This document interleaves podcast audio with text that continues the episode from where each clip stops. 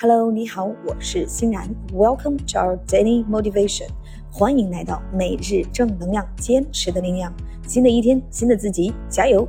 OK，今天的这一句高能英语是：Dream is a journey. Go for your dream. 梦想是一段旅程，去追寻你的梦想吧。OK，Dream is a journey. Go for your dream. 好的，让我们把这一句话分成两部分来记忆。首先，第一部分，Dream is a journey.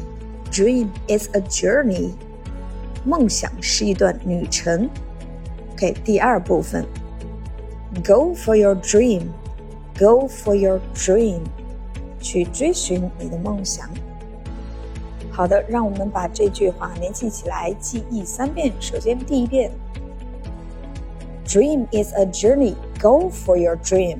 第二遍，Dream is a journey. Go for your dream. 第三遍，Dream is a journey. Go for your dream.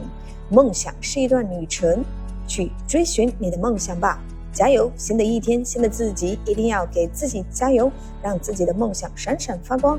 OK，感谢您的收听，下期节目与您再会。Thanks for your listening. Take care and see you tomorrow.